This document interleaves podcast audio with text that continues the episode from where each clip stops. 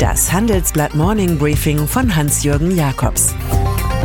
Guten Morgen allerseits. Heute ist Montag, der 25. Februar. Und das sind heute unsere Themen. Neue Liebe Vietnam, Wirtschaftsrisiko Amerika, Netflix und die Oscars. Vielleicht erinnern Sie sich, vor 50 Jahren protestierten junge Menschen überall auf der Welt gegen den Krieg der USA in Vietnam. Army Go Home. Das asiatische Land galt als nächster Dominostein, der auf keinen Fall den Kommunisten in die Hand fallen dürfe, bis sich die USA 1975 zurückzogen. Wenn Präsident Donald Trump diese Woche in Hanoi auf Kim Jong-un trifft, ist alles ganz anders. Dann wird der Amerikaner das immer noch kommunistische Land als kooperatives Wirtschaftswunderland preisen und es dem nordkoreanischen Diktator sogar als Modell empfehlen. Der Gast aus Pyongyang will seinerseits das große Samsung-Werk in Vietnam besuchen. Man sieht, die Dominos fallen meist anders, als es die großen Dogmen ihrer Zeit vorsehen. Venezuela. Nach dem spektakulären Scheitern von Hilfslieferungen von Kolumbien aus steht das Land immer näher am Bürgerkrieg. Heute will der per Präsidenten selbst Proklamation erhöhte Oppositionsführer Juan Guaido mit US-Vizepräsident Mike Pence in Bogota Näheres besprechen. Wie ist Staatspräsident Nicolás Maduro zu entmachten?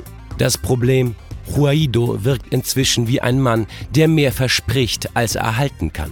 Ein Revolutionsdarsteller ohne Revolution. Und Maduro regiert weiter mit der Macht der Machete sowie Hilfen aus China und Russland. Dagegen haben die Appelle der EU die Kraft von Gesäusel im Wind. Ökonomisch viel stärker verbunden, als es manchem recht sein dürfte. Das ist Deutschland den USA, welche derzeit in alle geopolitischen Händel der Welt geschlafwandelt sind. Zum Beispiel die DAX-Konzerne. Sie erzielten im abgelaufenen Jahr 22 Prozent ihrer Umsätze in den Vereinigten Staaten. Im Heimatmarkt waren es nur 21 Prozent, wie unser Makrozahlenspezialist Ulf Sommer für die Titelstory errechnete. Bayer, SAP, Merck, Linde und Adidas wiederum setzen in den USA mehr als doppelt so viel wie hierzulande um.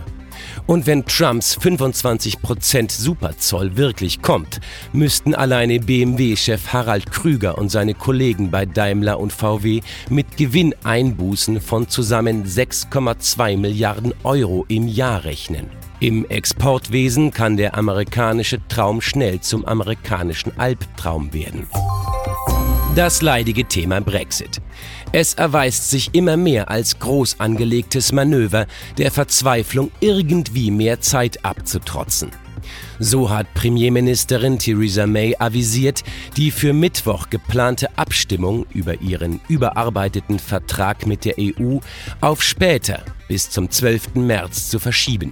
Da es natürlich gilt, noch viel mehr Zeit zu gewinnen, bekommt ein Stück im Guardian hohe Plausibilität. Danach würden EU-Offizielle hinter den Kulissen in Aussicht stellen, den Brexit auf Anfang 2021 zu terminieren. Die zusätzlichen 21 Monate seien nötig, um die verwickelte Materie zu klären. Da ist es zu logisch, dass Einzelkämpferin May leidenschaftlich dementiert, bald zurückzutreten. Die Sklaven von heute werden nicht mit Peitschen, sondern mit Terminkalendern angetrieben, schrieb US-Autor John Steinbeck. In vielen Industrieländern ist es ein seltsamerweise kaum diskutiertes Phänomen. Die Lohnempfänger haben immer weniger vom Volkseinkommen. Die Lohnquote also sinkt. Das hängt zusammen mit der Rationalisierung von Arbeit, der Zurückhaltung von Gewerkschaften, neuen Niedriglohngruppen und dem generellen Siegeszug von Kapitaleinkommen. Geld durch Geld. Auf die gravierenden Folgen weist unser Chefökonom Bert Rürup in seinem Leitartikel Der blinde Fleck im Sozialstaat hin. Der Trend gefährdet die lohnbasierte gesetzliche Rente. Unser Sozialsystem hat einen Statikfehler.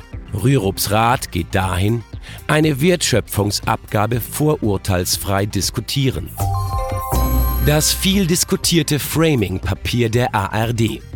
Zu diesem hat WDR-Intendant Tom Buro im Handelsblatt-Interview eine klare Meinung. Interessieren müsse man sich dafür, wie mit moralisch aufgeladenen Begriffen Stimmung gemacht wird. Wenn aber der Punkt komme, an dem Schlussfolgerungen gezogen würden, sage er, wenn nur noch bestimmte Worte benutzt werden sollen, mache ich nicht mehr mit. Sprachpolizei, nein danke.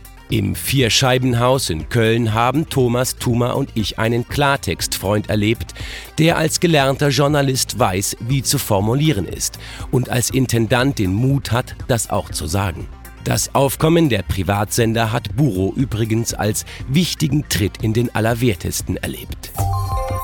Und dann ist da noch dieses gefilmte Meisterwerk in Schwarz-Weiß namens Roma über das zerrissene Land Mexiko der 1970er Jahre, das es schon vorher zum Knüller der gerade abgelaufenen Oscar-Nacht 2019 schaffte.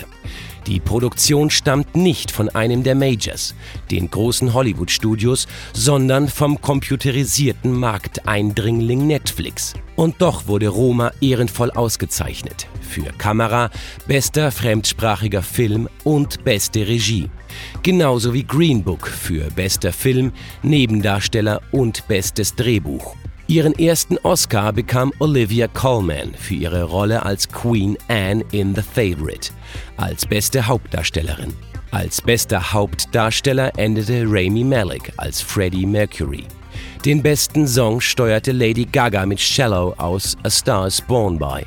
Die grandios misslungene deutsche Gerhard Richter Adaption Werk ohne Autor blieb verdientermaßen außen vor. Kategorie Werk ohne Oscar.